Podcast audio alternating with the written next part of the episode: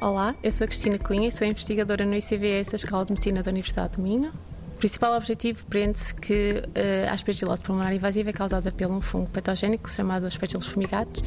e causa sobretudo doenças em doentes que estão imunocomprometidas.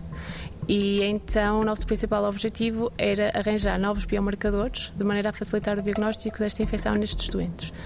E o que nós conseguimos identificar foi que os doentes com esta infecção fúngica apresentam um microbioma completamente desregulado, ou seja, sobretudo caracterizado por uma menor diversidade. Mas mais importante, o que nós conseguimos determinar é que a variabilidade deste microbioma ao diagnóstico de infecção é capaz de determinar a sobrevida destes doentes, ou seja, o prognóstico destes doentes. Nós conseguimos determinar, eh, consoante o grau de diversidade deste microbioma exatamente ao diagnóstico, se os doentes vão conseguir sobreviver melhor ou mais tempo do que os doentes que têm, apresentam uma maior diversidade. Uma coisa que também estamos a fazer agora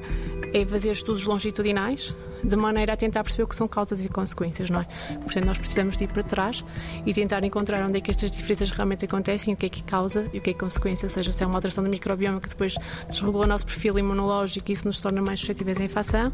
ou ao contrário, o nosso perfil imunológico, em qualquer modo, já está desregulado por estas patologias de base, ou seja, uma infecção, no caso da Covid ou do, do transplante, tanto do, por todo este procedimento de imunossupressão, e que depois desregula o nosso microbioma e isso leva-nos à suscetibilidade disponibilidade depois por aspectos fumigados. Portanto, tudo isto que agora estamos a tentar ir, portanto, arranjar amostras longitudinais, andar pré-diagnóstico e tentar ver se os marcadores que nós descobrimos ao diagnóstico aparecem mais cedo e sim dar horas aos doentes que são suficientes às vezes para melhorar completamente todo o outcome destes doentes. 90 Segundos de Ciência é uma produção conjunta Antena 1, ITQB e FCSH da Universidade Nova de Lisboa.